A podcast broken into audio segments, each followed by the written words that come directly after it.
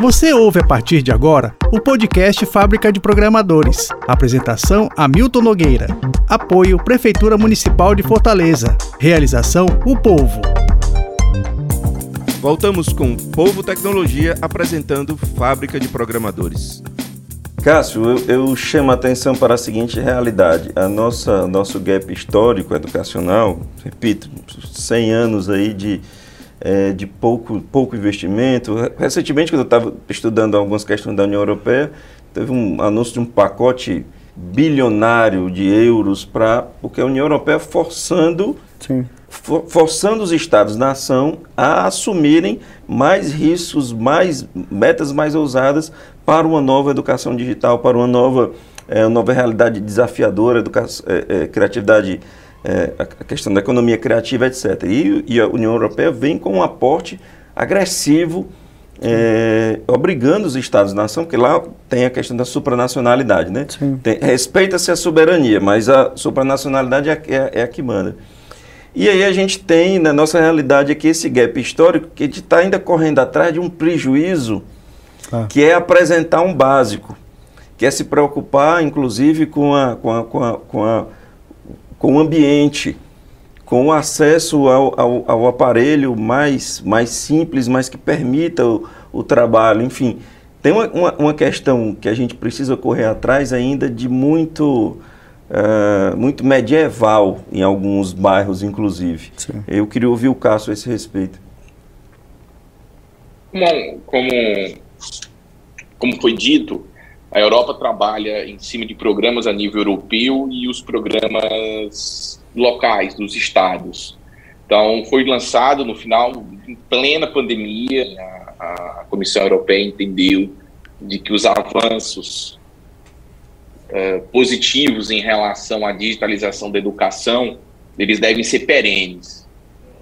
E, e que a educação precisa ter o aluno como centro e não a escola e não o professor, e desenvolver um plano de ação para a transição da educação para ser aplicado entre o ano de 2021 e o ano de 2027. Dentro desse plano, por exemplo, ele elenca diversas ações que a própria Comissão Europeia vai desenvolver entre 21 e 27 e que os Estados membros também devam, devam oferecer. Então, por exemplo, uma das ações, é a mais próxima que deve estar saindo agora, vai ser um processo de certificação a nível europeu de competência digital. Para uhum. simplificar, vamos entender a competência digital como letra, letramento digital. Mas é um sistema onde o cidadão vai poder entrar, fazer uma certificação e isso ir automaticamente para o seu currículo, porque nós temos também um, um, um sistema europeu de currículo.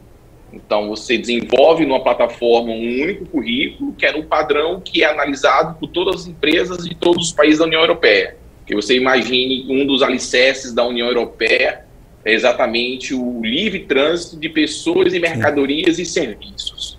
Então, o europeu pode morar em qualquer país europeu, mas os sistemas têm que conversar. Então, existe um sistema padronizado de currículo, por exemplo, que uma empresa francesa, você manda o seu currículo no formato digital, a empresa francesa coloca dentro do sistema deles e vai ter automaticamente uma avaliação de pontos, por exemplo, de acordo com o critério. Então, dentro do próprio sistema de currículo, vai estar disponível também um processo que você vai usar uma avaliação sobre as suas competências digitais vai receber um certificado dizendo qual é o seu nível de competência digital e aquilo já vai estar marcado no seu currículo.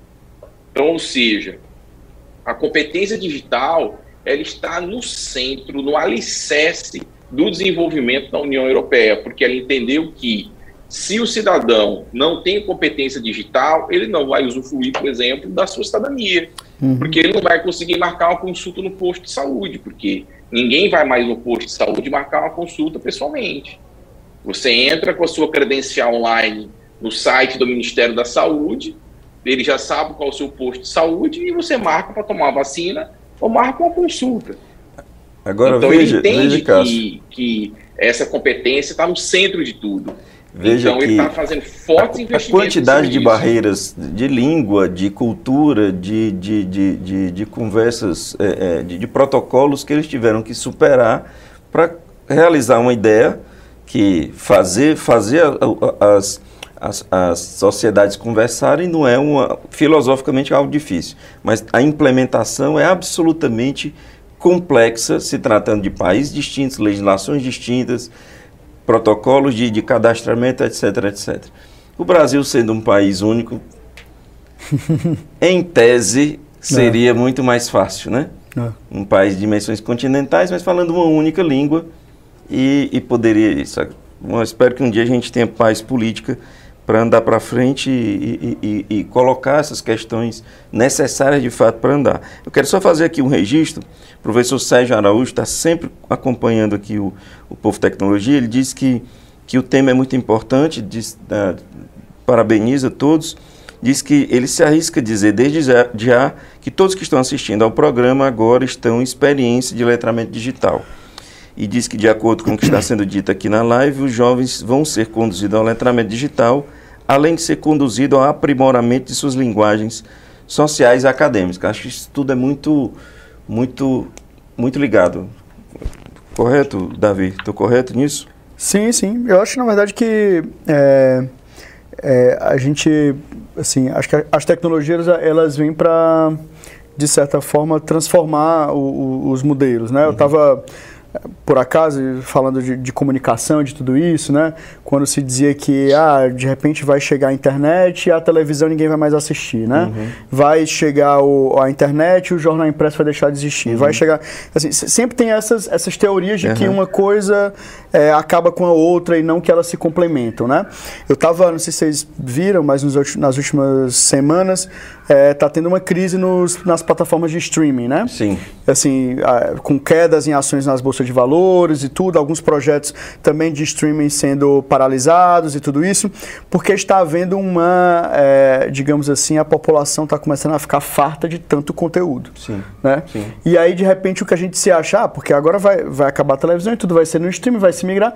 Em dado momento, com essa, essa gama de informações de tudo isso, no fim das contas, as pessoas estão querendo curadores digitais. Né? Quem digam para elas o que é que é importante seguir, a, o, quais canais é importante você, você assinar, que tipo de conteúdo você deve ter, porque é tanta informação, é tanto conteúdo, que esse próprio letramento digital ele serve um pouco como uma curadoria também. Sim, né? sim. Você tem que ser capaz de ser o seu próprio curador. Né? Exatamente. E isso, para muitas pessoas, é uma dificuldade, assim, é. de saber entender quais conteúdos você vai, de fato, seguir, o que lhe interessa, o que não lhe interessa. Os algoritmos, eles, eles começam, na verdade, a mexer nas nossas vidas e a gente não, não é burro a entender o que é que os algoritmos também estão fazendo. É.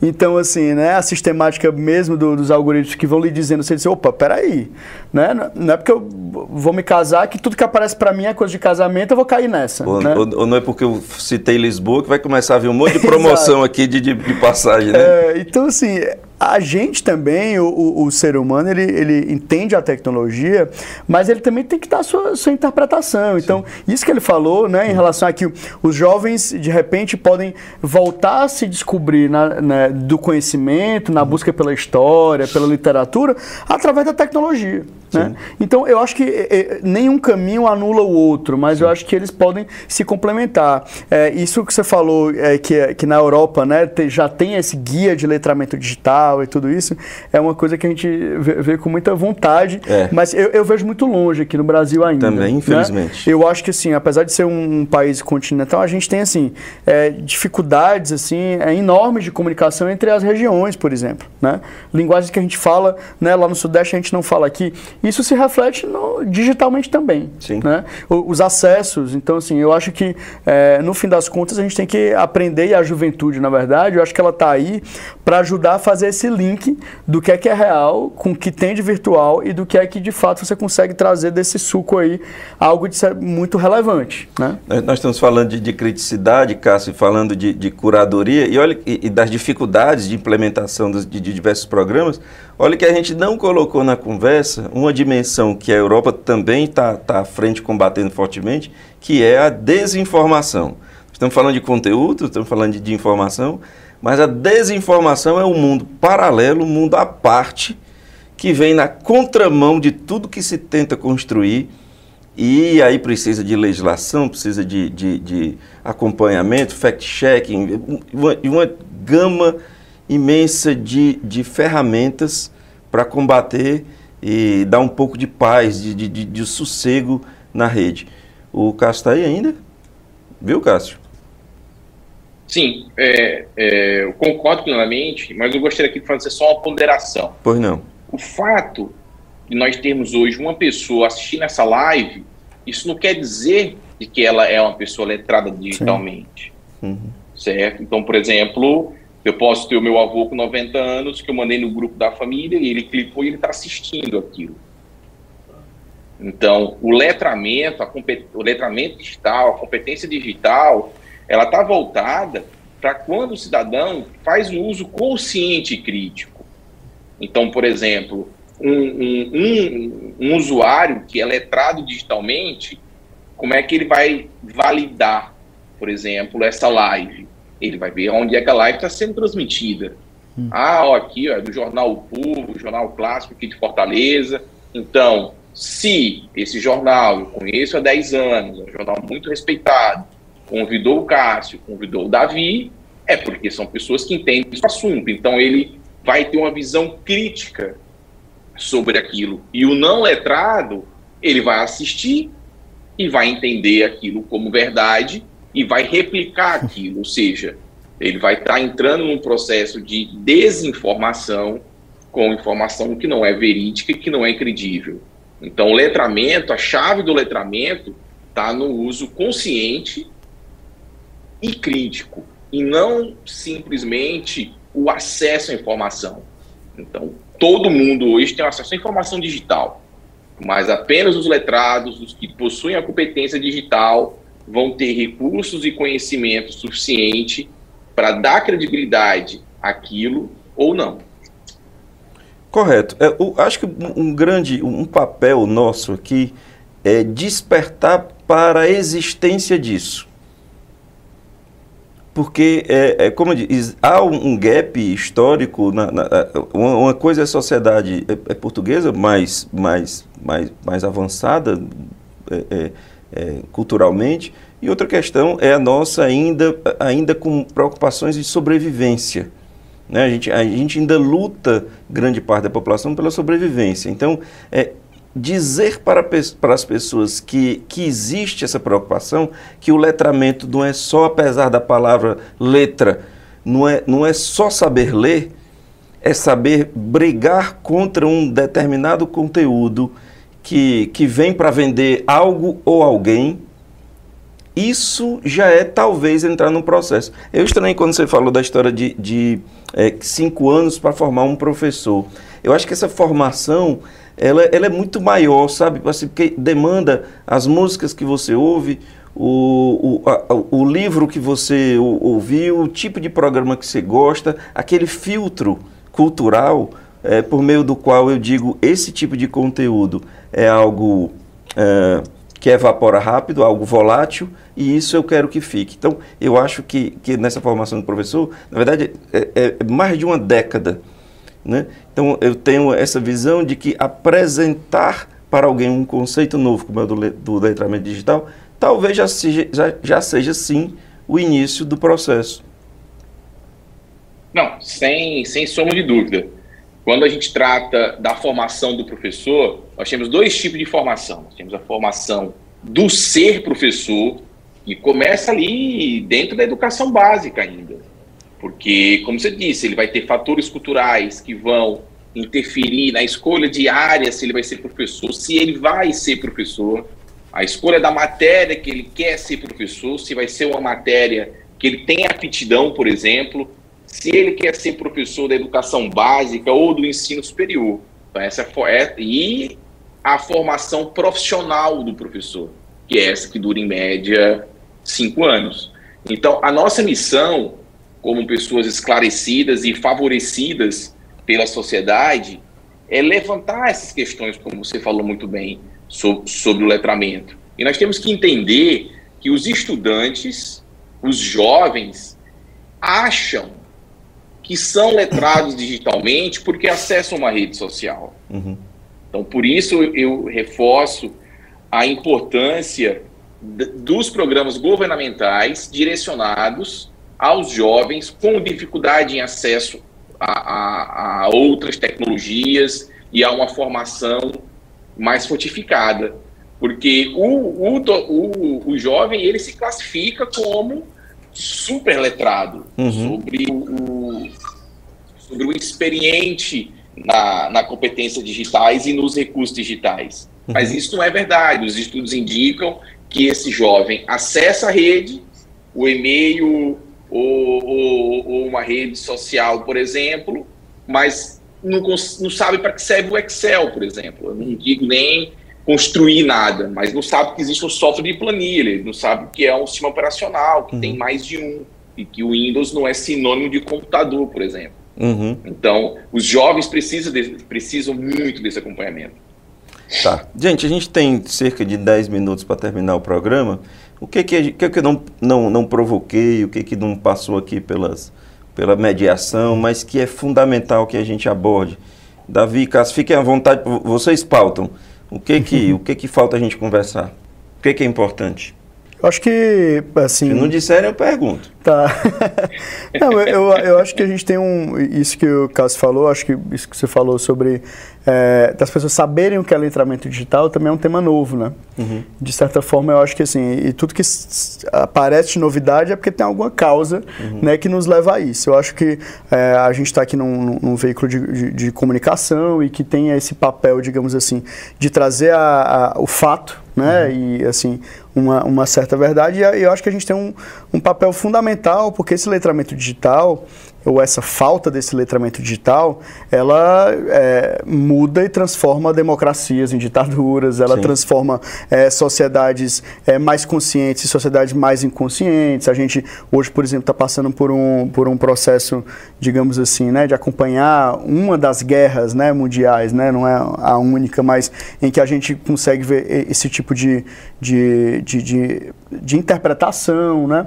E me lembra uma vez, eu estava na faculdade alguns anos atrás, assim, e que eu acho que foi o Silvio Meira, eu acho, que falou sobre, assim, ah, mas a gente fala de acesso à tecnologia e tudo isso, né? Mas o, a, a mulher, né, já, assim, que está ali na, na periferia e que pega o seu cartão do, do Bolsa Família, que vai lá no caixa eletrônico, que ela coloca o cartão e ela digita uma senha e sai o dinheiro, hum. ela já está incluída digitalmente, né?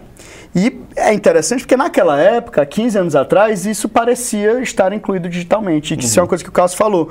Não é pelo fato dela só sacar o dinheiro, né, ir lá e o dinheiro sair, ela digitar a senha e tal, e aquilo ela achar que está incluído digitalmente, mas é o, o, que é que leva até aquilo, né? Uhum. A gente nesse processo da pandemia passou muito, muito por isso, assim, porque é muitos que deveriam ter acesso a um, a um auxílio público do governo, minimamente não tinham como, ou, ou minimamente saber o que é você colocar o seu dado lá, a sua informação. E aí eu, eu quero intervir um pouco falando da história da criticidade. Diante de boatos de que o, a, o programa social iria acabar, é. havia um, um caos, um Isso. caos nos bancos, ou seja, é, é aquela coisa do mundo digital provocando é, problemas enormes no mundo real Isso. por conta de, de, de algumas irresponsabilidades é, é, informacionais e a falta da criticidade de saber onde, onde é que eu consulto para saber se é verdade. Né? É.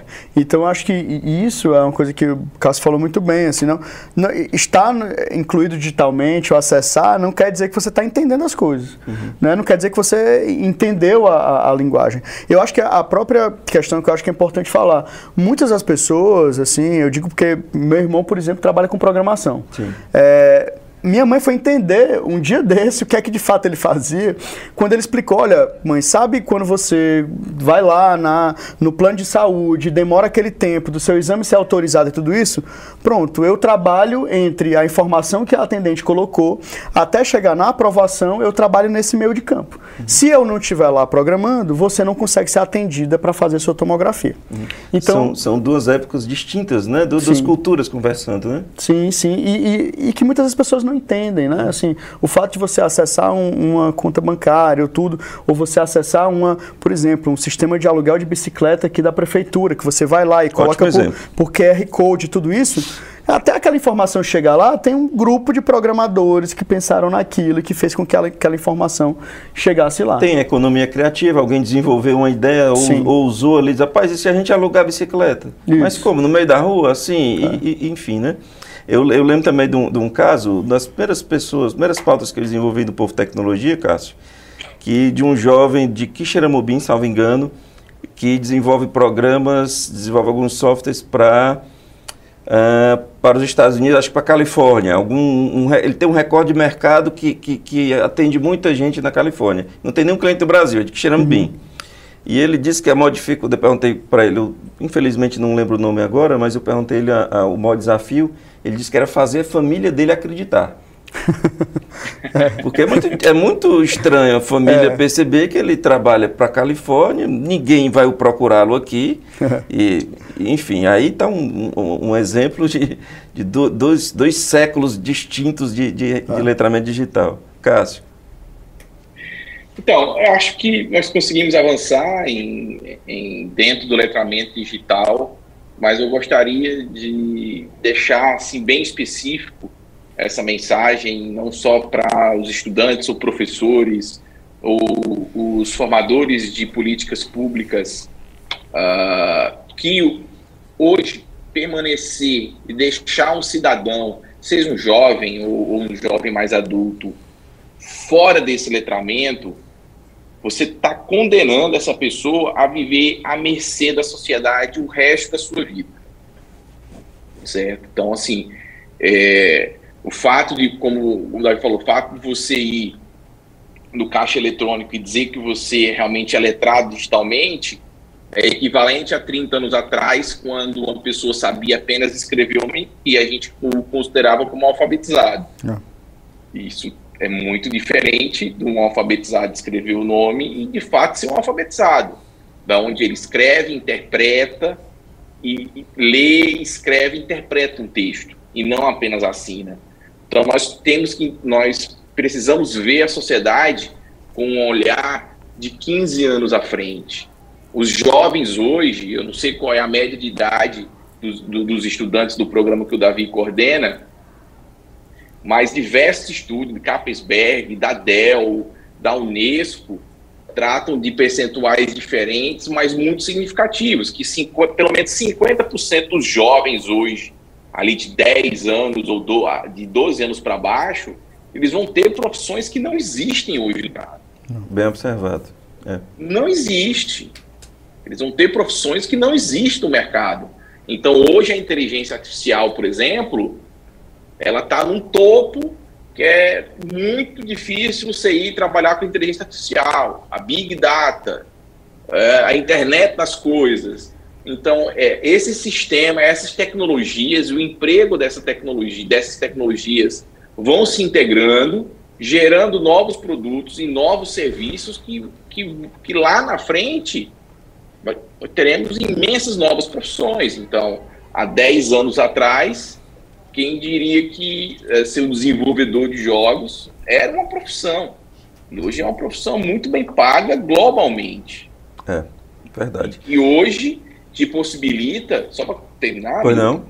hoje te possibilita, inclusive, você, por exemplo, uh, há cinco anos atrás nós tínhamos os uh, desenvolvedores de games, há cinco anos atrás, por exemplo. Mas eles trabalhavam para grandes companhias. Hoje, no atual perfil de consumo do jovem, o jovem não vai para uma grande companhia. Ele desenvolve o seu game e coloca na não. sua aplicação e coloca na plataforma e vai ganhar seu dinheiro direto. Uhum. Ele não quer ir ser funcionário da empresa e trabalhar sentado numa cadeira 12 horas por dia. Na casa dele, ele pode trabalhar 18. Mas é na casa dele, no game dele, na plataforma dele e ele estabelece a regra. Então, esse é o nosso jovem que vai estar no mercado de trabalho daqui a 10 anos. Então, nós temos que formar esse jovem mas com olhar em 10 anos e não hoje. Perfeito. Bom, para a gente ir encerrando, Davi, próximos passos do, do Juventude Digital.